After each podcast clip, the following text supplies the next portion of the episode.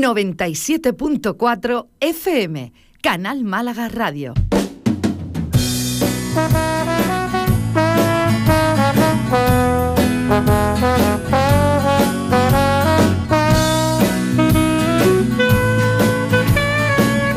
Comienza El arte de vivir con Mercedes Saura.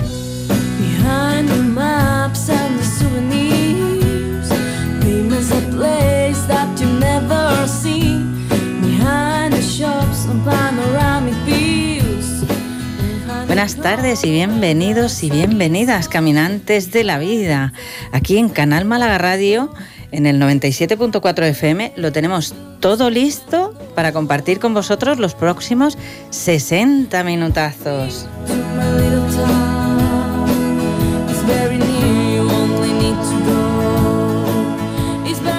Quien te habla, Mercedes Saura Gallego, y aquí ahora cultivamos el arte de vivir, otra forma de caminar la vida. Ahora, pues con el rico sabor de la tribu, claro que sí. Nuestro correo, el. También estamos en las redes sociales, en Facebook, el arte de vivir.radio y también en Instagram. Y si quieres saber más de nosotros, al igual que nosotros saber más de ti, nos puedes volver a escuchar en la web de Canal Málaga Radio y en, y en dos aplicaciones gratuitas, en ebooks y Anchor. Y también, como no, estamos este año en Spotify. Queremos saber de ti, queremos sentirte muy cerquita. Que te suscribas, que compartas con nosotros y que nos descargues si te apetece. Claro que sí. Como nos gusta decir, todos los medios desplegados para que nos escuches siempre que lo desees.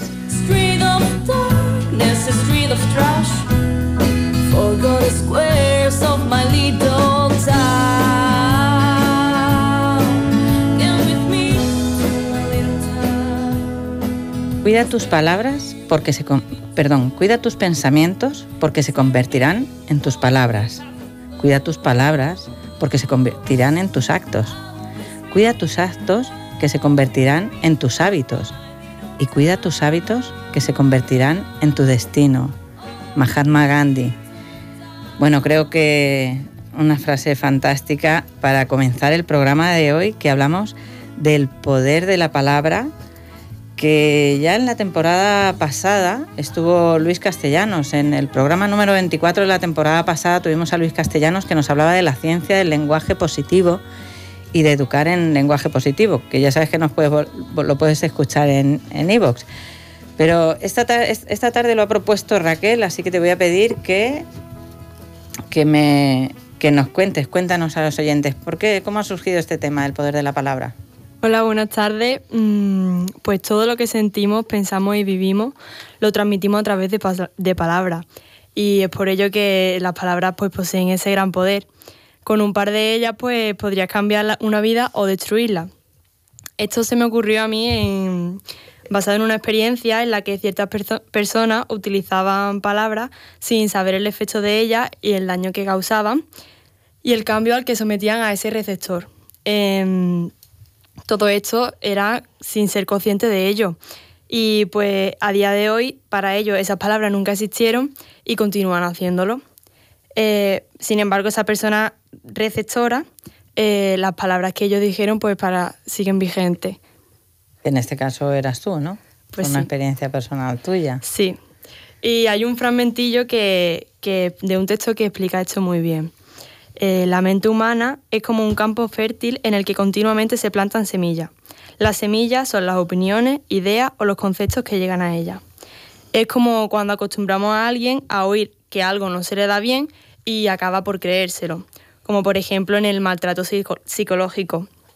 Es por ello que es muy importante hablarnos y hablar en positivo. Totalmente, así, así es. Y por ejemplo, las mamás cuando llevamos a, un niño a cada lado y decimos, ¡ay, qué gracioso que es este! El de la derecha. Mm. Y entonces crece pensando que es gracioso y el de la izquierda es que es muy tímido, es que es muy tímido. Y entonces crece con esa timidez que simplemente es una sensación de la mamá, nada más, ¿no? Pues sí. ¿Qué pensáis? ¿Somos, ¿Somos conscientes de esto, de la importancia que tiene el lenguaje, como decía Raquel, que hace daño hace varios años y todavía hoy sigue resonando de alguna manera. Yo creo que la gente a día de hoy es más consciente que, que antes, o por lo menos lo intentan. hoy somos más conscientes. pero yo creo que no es suficiente, todavía queda mucho trabajo. ¿eh? ¿De qué manera presentamos hoy esa, o te- has visto tú esa conciencia? Bueno, también dependerá en el grupo, en el círculo en el que te muevas. Sí. Sergio.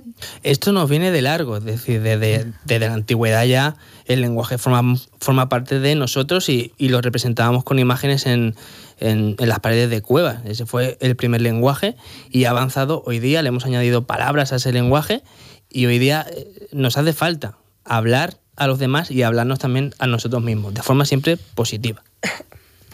Marta. Yo creo, Merche, que esto que decía de depende del círculo en el que te muevas. Yo creo que mm, el círculo de mi edad y bueno, el de Ra- eh, Raquel, Fisún y eso, el 17, 19. 17, 18 por ahí, mm, no hay conciencia. Yo creo que ahí no hay conciencia y que, sobre todo, quitando las palabras más sonantes, insultos, que creo que eso ya se queda en una, capa, un- una etapa un poco anterior, que son más los 13, los 14.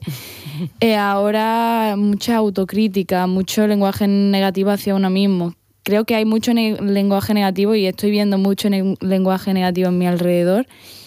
A veces, ya lo comentábamos el otro día, con un tono irónico, pero hasta dónde llega esa ironía y el humor y dónde empieza la verdad, ¿no? Yo incluso a veces, a veces lo utilizo y me hace gracia, pero otras veces digo, ya esto nos está afectando, Sí. ya no lo estamos creyendo. Yo creo que la sociedad está, está perdiendo ¿no? ese vocabulario tan rico del que la lengua española está dotado. Y creo que muchas veces olvidamos que no somos conscientes de que no podemos utilizar ciertas palabras para determinadas personas por el gran peso que tienen. Porque no es la palabra en sí, sino el poder ¿no? que la persona le otorga a esa palabra y cómo influye en la persona dependiendo de la importancia que le dé y de la importancia que tenga la persona que la dice para el receptor. Pero sobre todo, quiero recalcar el tema de que tenemos un vocabulario muy rico en la lengua española y utilizamos muy pocas palabras positivas en nuestro lenguaje del día a día. Y solo nos centramos en el negativo y eso está muy mal. que uno de los datos que he puesto en el guion del programa es que por cada palabra negativa hay nueve positivas en el lenguaje español. ¿Os imagináis? La- el, el pobre vocabulario que, que tenemos. Un estudio sobre los 10.000 términos más utilizados reveló que nuestro idioma es el más alegre del mundo por utilizar palabras felices, positivas o que estimulan un, un- el pensamiento positivo. ¿no? en esto que estabas diciendo, en realidad no es tanto la importancia de la palabra, lo, lo decíamos el otro día en la reunión, como la importancia de la persona que te la diga. Porque si, por ejemplo, estoy estudiando para ser modelo y voy por la calle y alguien me dice, mira qué andares tiene, pues seguramente vaya a pasar desapercibido y diga, mira, este que se ha, que se ha tomado hoy, ¿no? No tiene ni idea, sí. Claro, pero si tú estás en clase y tu profesora te dice o tu profesor te dice, mira qué andares tiene esta, rápidamente los cambias, porque sí que tiene, ella sí tiene autoridad en tu vida, tú se la has otorgado. Es que esta es una de las cosas más importantes, que nos importa lo de aquellas personas que nosotros le damos el poder de que nos importe. Ole. Sí, es que justo hoy he vivido esa experiencia y el otro día lo hablamos, entonces hoy la he vivido siendo consciente de lo que estaba pasando. Y bueno, lo voy a contar rápidamente. Tenía una audición que digamos que es como un examen en el que toco delante de mis compañeros y compañeras y de mis profesoras y no me ha salido mal, tampoco me ha salido bien. Digamos lo que se ha quedado y en la media. Medio, regular, irregular. Ya está, pero mm, mis compañeros me han dicho cosas muy positivas que he mejorado, pero mi profesora, que me ve todos los días, me ha salido peor que en clase y me ha dicho, pues eso, me ha, me ha dicho los errores que he tenido. Yo estaba ahí intentando quedarme con todo lo positivo que me han dicho mis compañeros, pero mi cabeza sigue en lo que me ha dicho mi profesora. ¿Por qué? Porque ella es la profesora y es la que tiene lo que tú dices, la autoridad que le, he otor- que le he otorgado yo. Y aún siendo consciente de que es muy importante lo bueno que me han dicho mis compañeras, mi cabeza sigue ahí en lo negativo, en lo negativo. Pero eh. ojo cómo interpretamos eso negativo, porque eso sería una retroalimentación. Cuando yo hago algo, eh, una, una retroalimentación es que me digan, te, te felicitan o te, por dos cosas buenas, por lo menos una que es un punto de mejora, no es algo malo. Sí, sí, sí. Es un punto de mejora. Entonces, en lugar de irme a qué mal lo he hecho, es la atención es ponerla en voy a entrenar más esto para Sí, sí, ya. corregirlo, ¿no? Esa- Ya, pero- es. O porque dejamos también que ciertos comentarios de X personas nos afecten. Por lo que te digo, porque le damos autoridad a esa persona. Pero para quitar la autoridad de esa persona es importante hacer la declaración. En, en lenguaje, en ontología, sí que hacemos una distinción entre afirmaciones y declaraciones. La afirmación describe lo que ves. En esta mesa hay siete personas. Pues es que es verdad. Cualquiera que venga del idioma que venga cuenta siete personas. Y, y describe el mundo que ve, pero la declaración genera un mundo nuevo. Entonces, cuando yo declaro que a partir de este momento, fulanita, te quito toda la autoridad que tienes en mi vida, te quito solo la autoridad. Ya el cerebro asume esa declaración y eso va a cambiar en tu vida. Por eso el lenguaje es generativo. ¿sí? Entonces, aunque tú te lo creas, eso lo que significa es que a partir de ese momento, cuando esta persona hable, tú vas a elegir si me lo quedo o lo, o lo desecho, ¿no? Sergio. Sí, yo, yo creo además que la, mm, eh, hay un factor importante, yo creo que es la, la educación hoy día, y es que lo- las primeras personas que, que le ponen un no por delante a los niños, que es donde empieza, son los profesores. Yo creo que hay que, hay que cambiar también el modelo de, de- de Los papás. enseñanza. Los padres. Y los padres Los también. papás, Los que papás, los papás, profesores. Y, y hoy día simple- eh, es curioso como la autoridad, sobre todo a la gente joven, se la está dando, por ejemplo, a influencers y a youtubers, que son los que eh, casi siempre usan mensajes positivos, pero no dejan de ser a quienes eh, se le aporta esa autorización. Y, forman parte, son, o sea, tienen que tener mucho cuidado con lo que dicen y hacen porque son el reflejo de lo que hacen luego los niños. ¿no? Claro, lo que pasa es que para que le den autoridad a esos niños ya tiene que haber un previo, Claro. o sea, desde más chiquitos, desde que los niños llegan a casa. O sea, desde el mismo momento en el que nacen, ahí ya empiezan a recibir, incluso antes, ya lo decíamos el otro día, que incluso en la tripa, ¿no? Y siempre prima, yo casi siempre me ha primado en mi casa el no, antes que el sí, o, a- Sí. o, o al tú puedes, ¿no? Y yo creo que eso, bueno, cuando ya eres un poco mayor, ya, ya haces la cábala y dices, bueno, eh, este tiempo he estado un poco influenciado y hasta que tú no eres consciente de eso no empiezas a, a florecer en la parte que tú querías desde pequeño. Conocí a una chica que, que había estudiado magisterio y se había hecho, ido a hacer las prácticas al extranjero. Me parece que era por Holanda o por ahí, ¿no? Y entonces eh, era como un campito donde los niños estaban trepando mm, para subir, ¿no? Y entonces ella dice, no te subas ahí que te vas a caer. Y la otra compañera le dijo, ¿cómo le dices eso al niño? Si para eso estás tú, si él se cae ya estás tú ahí para recogerle, pero tienes que dejarle que viva la experiencia. Pero aquí no, aquí anteponemos anteponemos el no y eso es fundamental porque en base a eso crecemos, ¿eh? con el no por delante. Y hay gente que lo tiene así a lo Sí, grande sí. en su vida.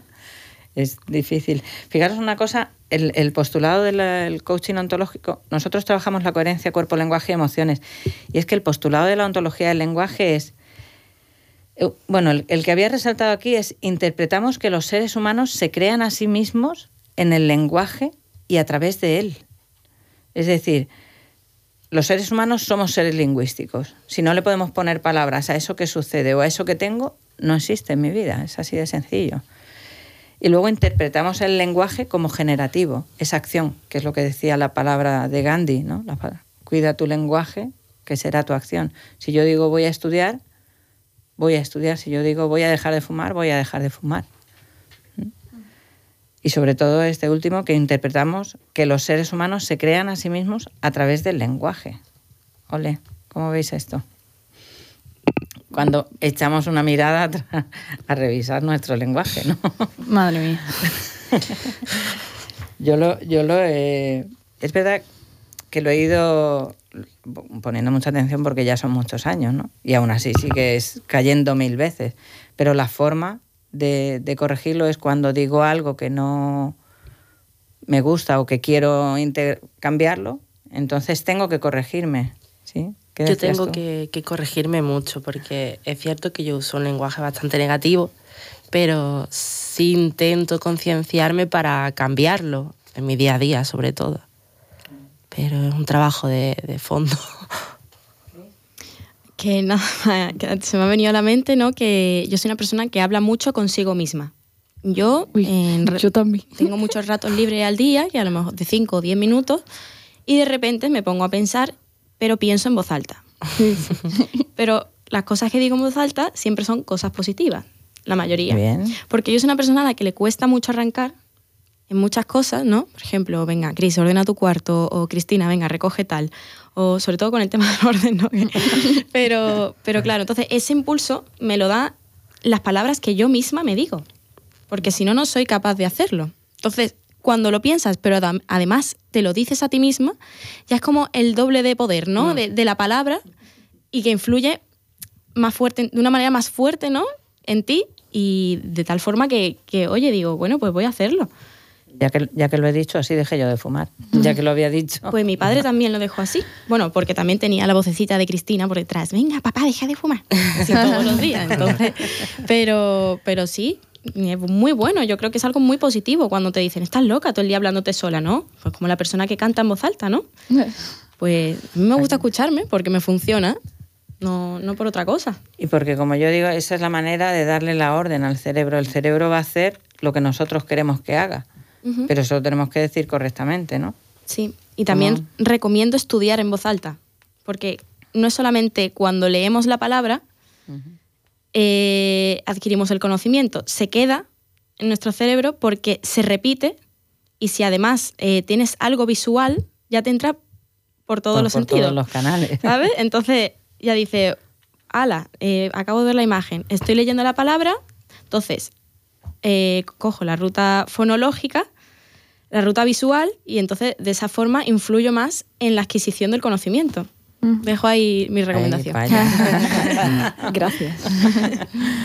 Marta, ¿qué ibas a Sí, decir tú? que respecto a lo que has dicho antes, Merche, de que el lenguaje como que nos forma también, no, que nos, no sé cómo lo has dicho, pero bueno, como que nos hace ser... El el- no, dice, los seres humanos se crean a sí mismos a través, en el lenguaje y a través, a través del lenguaje. a eso me refería. Que pues sí, a mí me pasa que suelo tener una forma de contar las cosas, no sé, graciosa.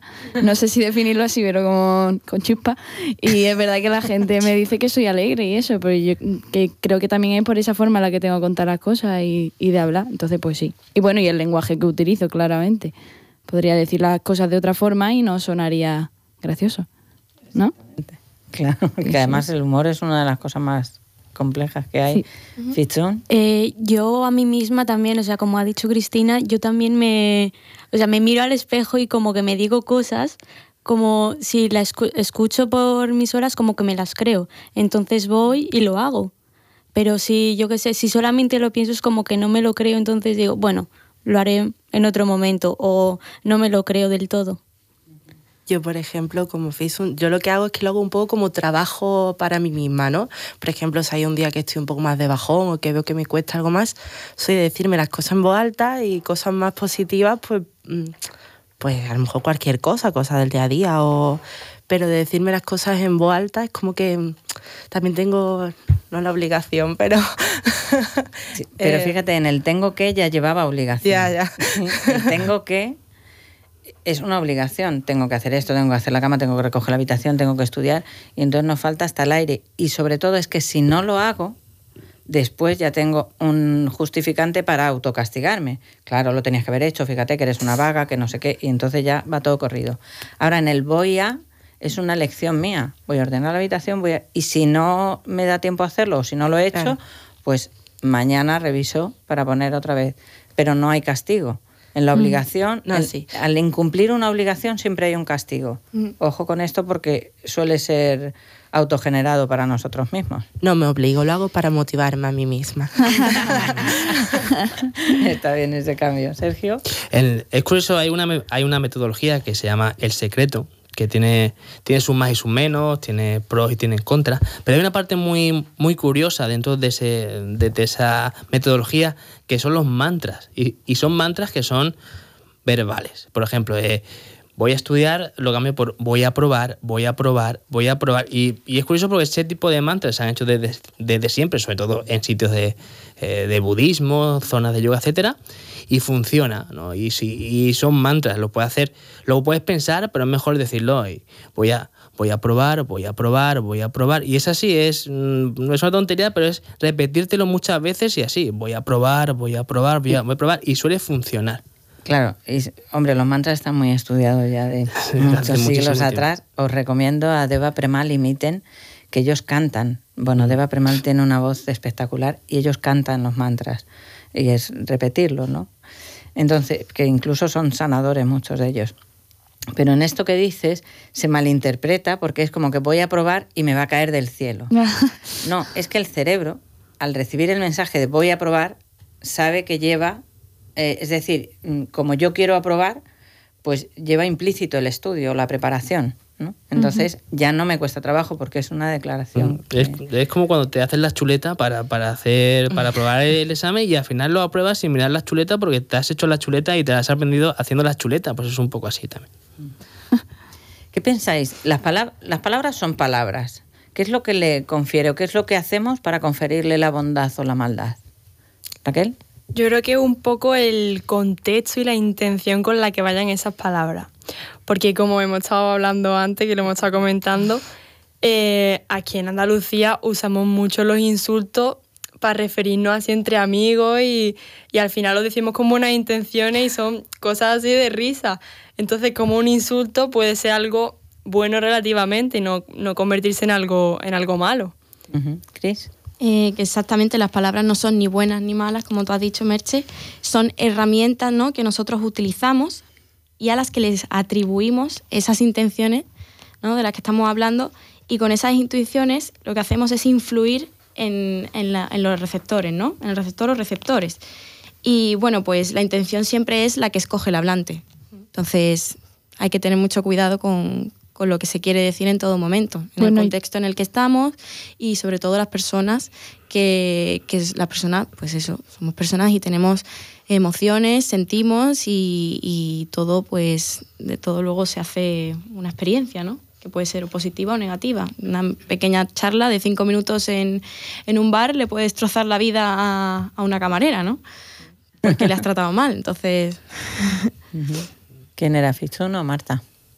Que nada, quería aportar de Cristina, que dice la intención del receptor y bueno, y también cómo lo reciba. Ay, O sea, el, el que comunica y el que recibe, porque a lo mejor la intención era buena, pero la persona que no la, re- que la recibió no, no, le ha, no ha sido positivo para ella. ujú. Aquí es importante Entonces- porque el que habla habla desde la emoción en la que está Sí. y el que recibe recibe También. también, desde, la emoción en la que está. Entonces ahí Sí. hay sus más y sus menos. Mira, toma mm, cómo funciona el cerebro. ¿Cómo podemos formar una alianza con nuestro cerebro? Pues aprendiendo a comunicarnos con él. El cerebro siempre hace lo que tú quieres que haga. ¿sí? Yo digo, es un kilo y cuarto de así una masa parecida a un tofu, un tofu más o menos que no da ni para un cocido para seis personas. ¿eh? Eh, trata de alejarte del dolor o llevarte al placer. Por eso es tan importante lo que decimos. Porque si yo estoy diciendo, jolín, qué peñazo y ahora esto, jolín, que entiende que eso no te gusta, con lo cual va a buscar un camino para evitarte es- ese dolor. Por eso decimos, piensa lo que sí quieres que pase, lo que tú decías, voy a probar, quiero aprobar, quiero aprobar, quiero apro- aprobar, ¿no? Dice, solo responde a las imágenes y palabras en tu cabeza. ¿Mm? Le gusta estar en lo que le es familiar. Fijaros que el 90 y, bueno, aquí depende, entre el 95 y el 98% de los pensamientos y de las palabras que tenemos un día las repetimos al día siguiente. Ole, como no pongamos atención. es que es un tanto por ciento muy alto. A mí siempre me, me recuerda mucho esto a mi hermano, ¿no? Porque siempre me decía, de pequeña yo a veces me iba con miedo a la cama, dependiendo de la película que hubiésemos visto, ¿no? No, veíamos Pirata del Caribe y yo me iba cagada a la cama. Digo, Yo con viernes 13. va a venir aquí el pirata de los huesos estos raros y me va a atacar, ¿no? Y me decía siempre, pues verás que vas a soñar con diálogos de la película. Y mañana por la mañana me vas a decir algo relacionado con los diálogos de la película. Y es verdad, las palabras influyen e inconscientemente las repetimos y las plasmamos en nuestro vocabulario y en el lenguaje que estamos expresando eh, en un periodo de tiempo corto, ¿no? en, en lo que tarda en recibir eh, esa palabra que ha influido en ti más o menos, pero inconscientemente pum, la vuelves a transmitir. A lo mejor cambias el significado de la palabra o el sentido que tiene porque el contexto en el que tú la estás expresando o a la persona a la que se la estás diciendo o, o cualquier otro, otra cosa, ¿no? La cambia completamente, pero está ahí, está ahí presente. Y, y- y porque se ha quedado de- como en el, en el cerebro residual, ¿no? En lo que, en lo que, en lo que queda En el más reciente. En el inconsciente. en el inconsciente. Fijaros que con eso hay un estudio hecho. Se puso dos grupos de, hace muchos años, dos grupos de alumnos, el efecto priming se llama, eh, que es el- como el efecto mm, premonitorio, primicia más o menos. Entonces, pusieron a dos grupos de alumnos, a unos les pusieron determinado tipo de palabras, de, como de deporte, de alegre, de, ¿no? de energía y demás, y a los otros palabras que tenían que ver pues con ser mayor o con la vejez, sin pronunciar directamente vejez o anciano o tal, pero palabras que tenían que ver con eso. Y luego les pusieron a recorrer un pasillo de una clase a la otra, y ese era el experimento, medir cuánto tiempo tardaban unos y otros. Pues efectivamente los que habían tenido las palabras que tenían que ver con, con la vejez llegaron más tarde que los otros en recorrer exactamente el mismo pasillo. Fijaros de qué manera nos influye lo que escuchamos o lo que decimos, o con la publicidad, Sí, incluso bueno. la subliminal. ¿no? El año pasado tuvimos aquí a Nacho Muñoz, que él también tiene audios de, de, de subliminales, ¿no? Para cambiar, te los pones y entonces estar, tú no sientes que lo estás escuchando, pero efectivamente lleva esas frases implícitas. Bueno, habíamos dicho, eh, ¿qué, qué pensáis? A ver, eh, bueno, esta semana, lo que decíamos de las palabras buenas o malas, esta semana hemos estado observando nuestro vocabulario, cómo andaba eso por ahí. Regular, ¿eh? Regular. Bueno, Cuéntame, ¿con qué palabras te encontrabas? Eh, bueno, me he dado cuenta, no sé si esto es muy significativo, significa algo, pero que digo mucho adverbio acabado en mente. Claramente, sinceramente, simplemente, muchísimo, pero eso no sé por qué. Y luego yo creo que sí que dio cosas positivas y sobre todo hacia la gente. Mm, mm, le digo mucho a la gente cariño, no sé por qué. Eso me pasa a mí también. Sí, ¿verdad? No sé. Y, y pero algo que eso sí que me di cuenta hace tiempo, eh, que le digo a la gente mucho, qué guapa, qué guapo, siempre cuando lo veo. Pero es porque mm, de repente una amiga mía como que empezó a decírnoslo, a mí a otra amiga, y yo decía, uy, qué bien me siento cuando me lo dice, aunque sea mentira. Pero, no, pero ella nunca lo decía de mentira. Pero a lo mejor ese día tú no te sientes así. Pero mm, sentía, lo sentía súper gratificante. Entonces sí que eso que lo digo mucho, pero porque tomé conciencia, no porque fuera algo que yo dijera desde siempre, ¿sabes? ¿Y los demás? Sergio, ¿cómo es tu vocabulario? Últimamente tengo uno bastante positivo, porque yo, he- yo, yo he decidido cambiar eso y cambiar mi entorno también. Yo creo que es importante el, el entorno. Y yo soy muy masoca y, y tengo amigos que, no que, que los considero... No, eh, a ver, a ver, a ver. tengo amigos que son que los considero que son muy buenos amigos, tanto que me dicen casi siempre las cosas malas antes que las buenas. Y yo lo agradezco, porque con las cosas buenas que, que me puede decir alguien, me relajo. Y yo no quiero el relajarme, convirtiendo lo que me dicen como una crítica siempre muy constructiva, no negativa. Críticas constructivas a mí me ayuda, ¿no? Y al cabo del día y cuando, cuando llega por la noche me han dicho cosas para, para mejorarme. Entonces no son cosas negativas, son cosas positivas para yo mejorarme. Prefiero eso a que, a que si hago algo y me dice gente, ah, qué bien lo has hecho, qué bien. Mm, no me llego a fiar, porque tampoco sé la intencionalidad que tienen esas personas para conmigo. Entonces prefiero que mi entorno sea el, el bueno para cultivarme yo positivamente. Que es, Pero cuidado con eso de no me relajo, que es como que relajarse estuviera mal, estuviera mal visto, No. porque eso nos lleva a la exigencia que lo hablábamos Claro, claro, día, claro. ¿os acordáis?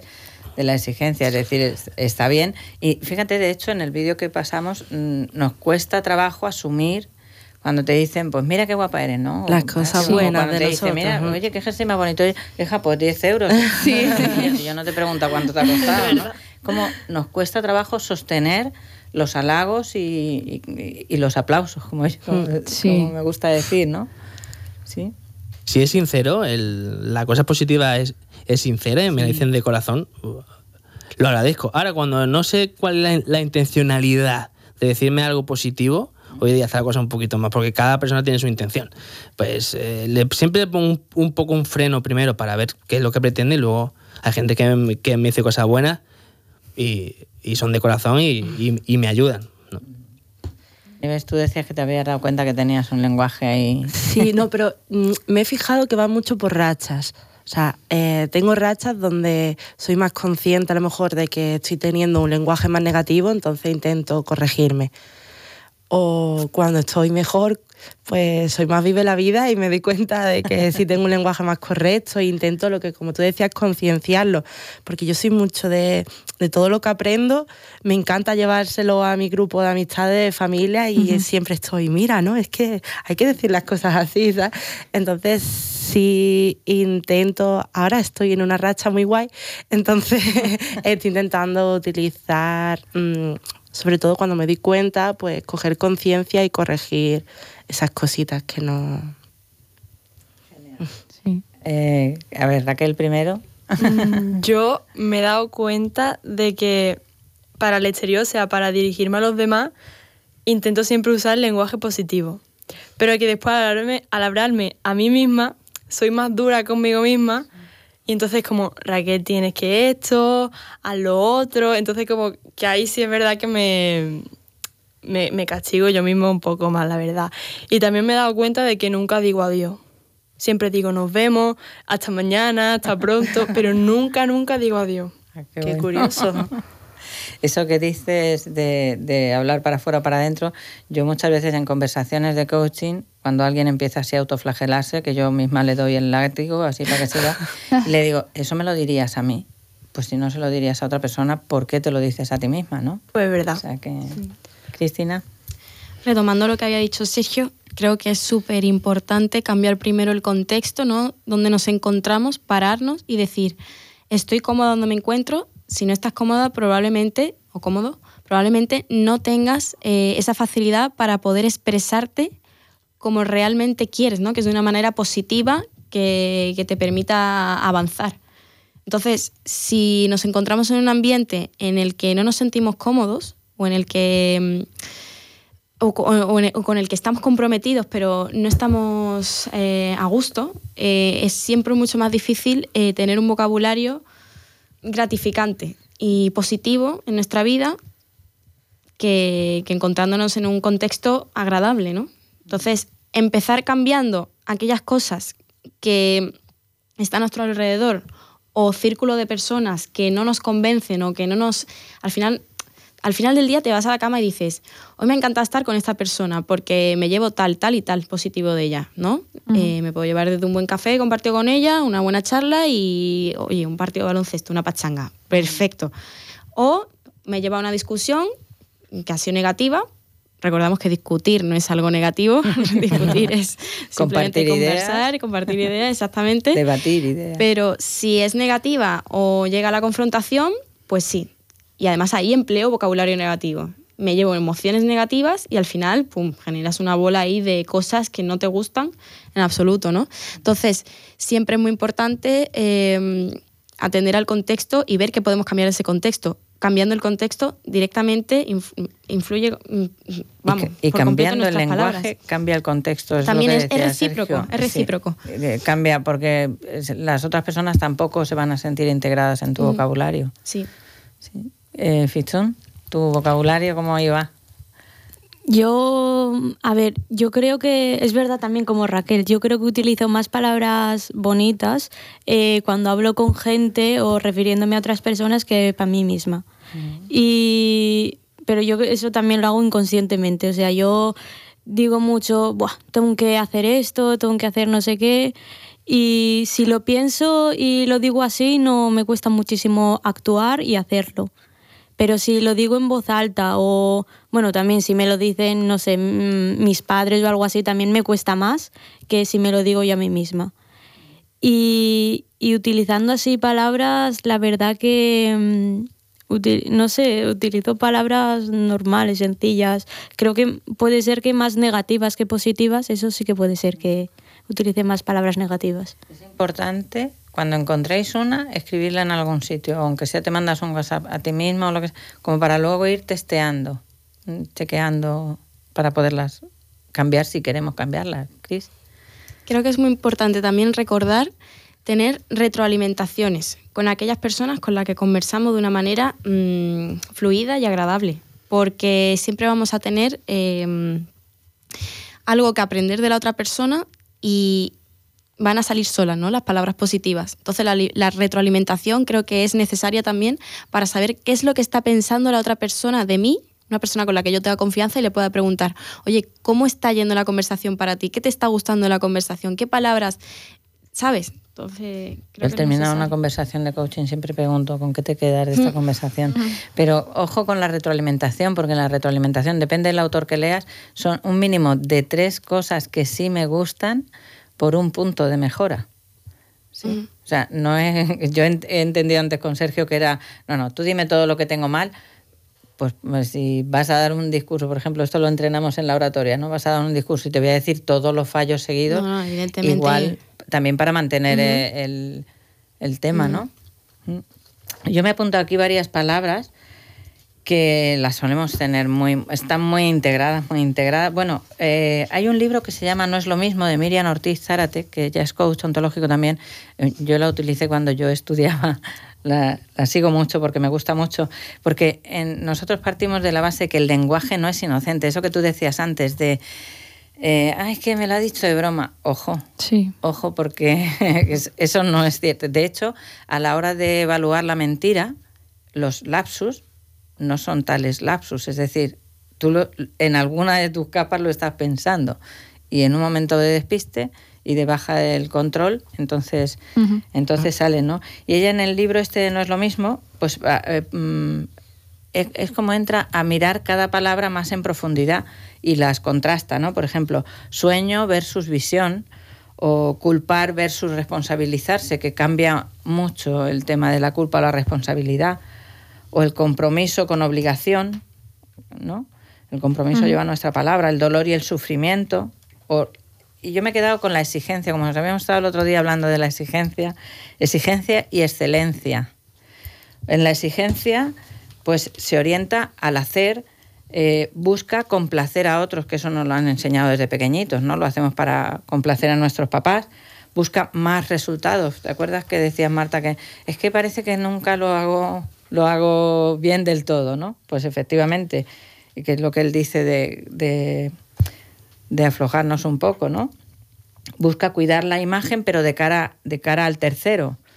Lo importante es llegar, un 10, ¿no? O, un- Mm. o así. Y ojo con esto, porque nunca hay suficiente en la exigencia. Siempre se puede hacer un poco mejor, siempre se puede, ¿no? Y para mí una palabra, la palabra suficiente, cuando llegó a mi vida, yo estaba en ese doña perfecta, era tan absurdamente perfecta todo. Bueno, hasta el punto que mis hijos no querían hacer la cama conmigo, porque es que había que hacerla perfecta. Bueno. Entonces, eh, esa perfección nos lleva a un... Y cuando metes la palabra suficiente, como decíamos en el colegio, un 5, pero un 5 ya has aprobado. O sea, es suficiente. Yo tenía un profesor que, una amiga mía gruesa con un 8 así, dice, si has sacado un 8 significa que de 10 puntos hay dos que no sabes. Y cosas así, Madre mía. todo el rato. Pero es que eso lo hemos vivido en la escuela siempre.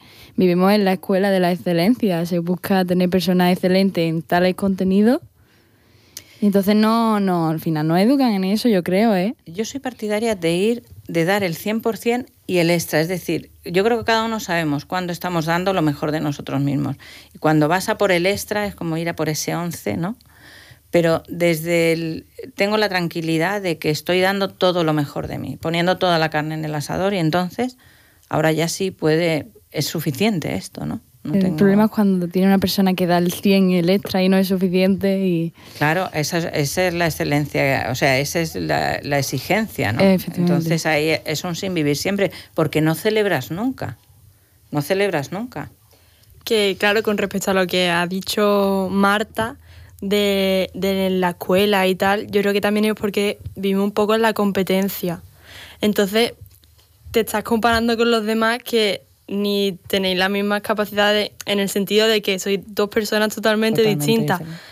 Entonces, es por eso que, que mm, Ni las mismas situaciones tampoco. En la comparación siempre está mejor que. Y en el mejor que, yo siempre digo, por suerte, hay muchísima gente me- muchísimo mejor que nosotros. Y otra también que está por debajo.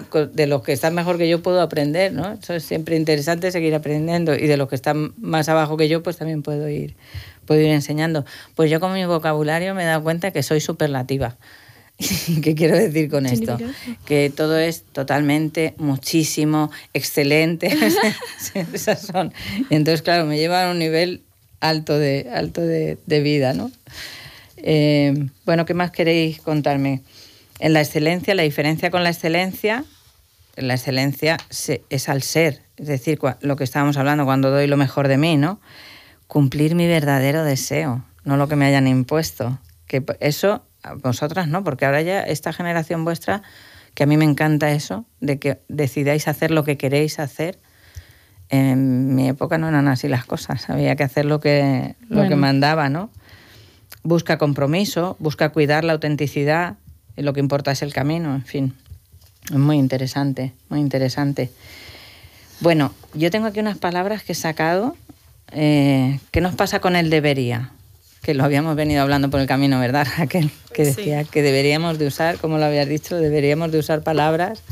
Claro, deberíamos de hablar y hablarnos en positivo y ahí es cuando lo ha corregido, porque es verdad lo que dice que el debería es impone una obligación y esa obligación ya como que te da pereza de, de Claro, porque el, cumplirla. el debería es para cumplir con fuera, con las con- fuera de mí, ¿no? En el quiero, voy a hacer esto o quiero hacer esto, ya es el compromiso Conmigo con el mismo, conmigo.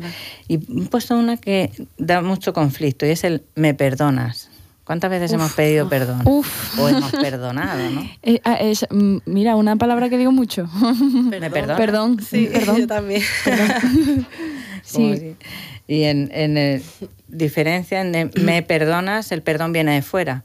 Si en el me disculpo, reconozco que he hecho algo que te ha podido molestar, ofender o lo que sea, y desde ahí eh, lo reconozco y te lo comunico, me disculpo contigo. Ahora el otro si quiere que acepte la disculpa o no, pero en el me perdonas, si el otro dice, pues ahora no te perdono, estoy, me quedo ahí Sí. fastidiada. Yo más de, eh, de- o sea, yo, yo, yo no utilizo me perdonas, yo digo, lo siento por esto, esto y esto. Yo pedir, o sea, pido perdón, pero diciendo lo siento, siempre. Digo, lo siento Ya. muchísimo, además. siento muchísimo. Ahí el perdón que es... Que, el- eh, es muy diferente. Me perdonas que lo siento. Porque lo siento, estás sintiendo algo. ¿Qué estás Pues sintiendo? sí. ¿La situación que está pasando la otra persona? ¿O estás sintiendo qué estás sintiendo? Pero lo sientes Es una frase, tú. es una frase incompleta. Lo si- cuando dices lo siento, ¿qué sientes? Lo que te he hecho. Pero claro, lo siento Eh, eh, yo. creo que- lo- ¿Qué sientes? La situación en la que claro, has puesto a la depende otra del persona contexto, pero claro, o sea, lo siento yo. Al fin y al cabo, eso sí sale más de Es un mí que un me perdonas, ¿no? Es un Claro. reconocimiento. Yo siempre pregunto. Sí, no sé, ¿Qué siente? ¿Qué siente? Hacia mí. No sé, porque cuando me dicen te- perdón, creo que es más directo. Sí. Lo entiendo de una manera más directa. No quiero decir que prefiera un perdón a un lo siento. Pero si me dices un lo siento más algo, ¿sabes? Siento que te haya hecho esto. esto. Siento haberte lastimado de tal forma. Siento, y entonces, y ahora siento tu pena. O siento tu, tu, tu rabia, siento tu, ¿no? Hombre, a mí cuando me lo suelen... ¿Qué sientes? Sí suelo desarrollarlo, ¿no? Pero es verdad, no había sido consciente hasta ahora que lo hemos visto, el me perdona, porque yo soy muy de perdón, perdóname. Pero es verdad que viene desde fuera. Ahora al decirlo, lo siento, lo, lo, Es una lo he incompleta, incompleta. Y, y me, me siento más con el lo siento que con el me perdonas. No, no sé. Pues no lo vais a creer, pero ya llegamos al espacio de entrenarte. Antes voy a decir una cosa que siempre digo, piensa solo lo que quieres que pase. Así de sencillo, piensa solo lo que quieres que pase.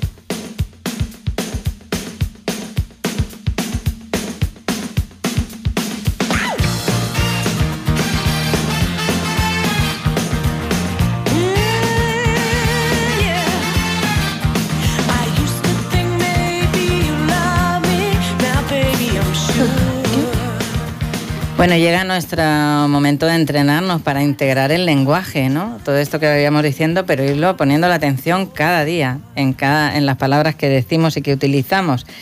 Y hoy he, buscado una dinámica que lleva, pues, la he dividido como por tres puntos, ¿no?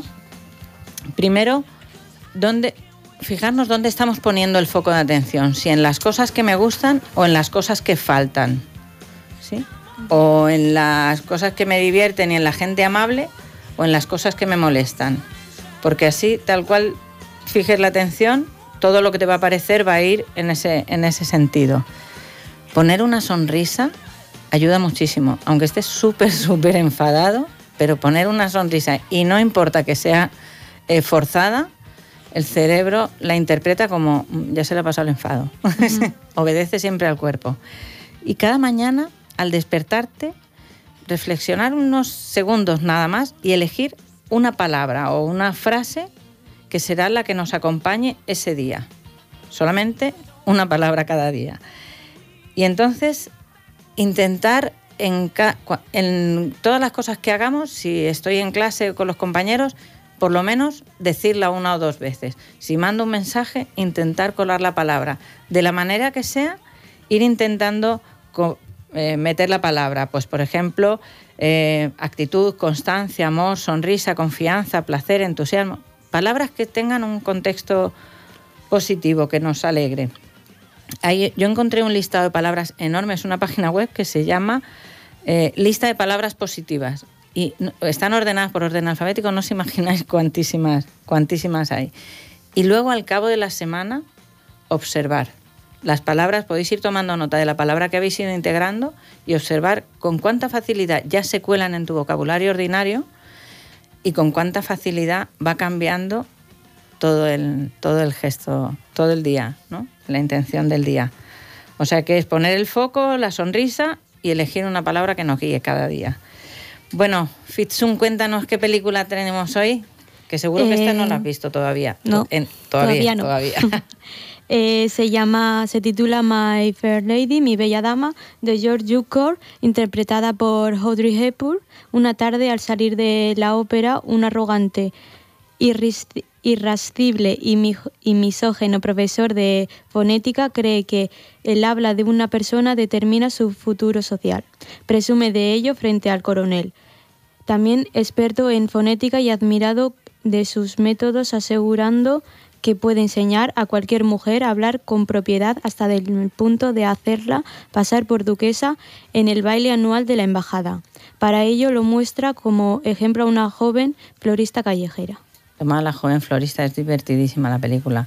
La florista hay que echarle de comer aparte cómo habla, ¿no? Y cómo a través del lenguaje la va cambiando, la va enseñando, la va cambiando y efectivamente pasa como si, como si fuera una duquesa. Bueno, ¿qué libros? Hoy tenemos un montón de libros. Recordamos los de Luis Castellanos, que son La ciencia del lenguaje positivo y Educar en lenguaje positivo, que nos lo recomendó el año pasado y que mañana en Madrid hoy o mañana me parece, hoy, hoy presenta en Madrid su tercer libro, El lenguaje de la felicidad. Así que lo estará celebrando. Eh, Cris, ¿qué libro nos recomiendas tú? Pues yo recomiendo uno del que ya hemos hablado en el programa, Ah, que has comentado tú previamente, el de No es lo mismo, de Silvia Guarnieri y Miriam Ortiz Zarate.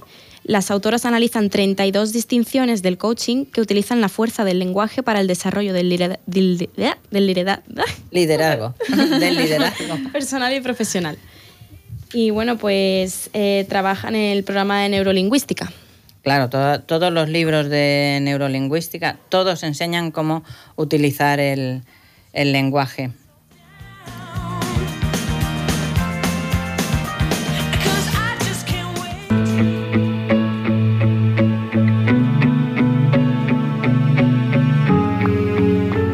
Nos acompaña la canción de palabras de Amaya Montero, que me encanta. Eh, vamos, un resumen rápido así de cada, mm, cada uno. Di- empiezo yo con Luis Castellanos dice, saber no es conocer, sino habitar, porque él propone habitar las palabras. ¿Sí? ¿Quién dice alguna más? Todos a la vez no, porque si no... venga, Yo he encontrado una frase, eh, las palabras no las lleva el viento, las palabras tienen poder y curan o hieren a una persona. Medita sabiamente antes de hablar, a veces quedarse callado es la mejor opción. Por eso, cuida tus palabras, habla de tal manera que en tu alma y en la de, la- y en la de los demás quede la paz. Qué guay. Qué bonita. Mm, Yo me gustaría reflexionar de que no digamos cosas bonitas todos los días Y voy a decir algo que me lleva diciendo toda la semana mi madre, porque fue la semana pasada un curso y le dijeron lo importante que era decirle a los niños cuando son chicos, te quiero tal y como eres. Entonces, me- bonito. eso vamos a decirle a los niños que les queremos tal y como son. Bueno, y a los mayores igual también. A los mayores también, pero desde que son- si lo tienen integrado desde pequeñito, cuando son mayores se lo han creído. Totalmente. Gracias. Vale, pues yo tomar conciencia no sobre solo cómo hablamos con los demás, sino con nosotros mismos. También me quedaría Importante. hablarnos eso. bien a nosotros mismos.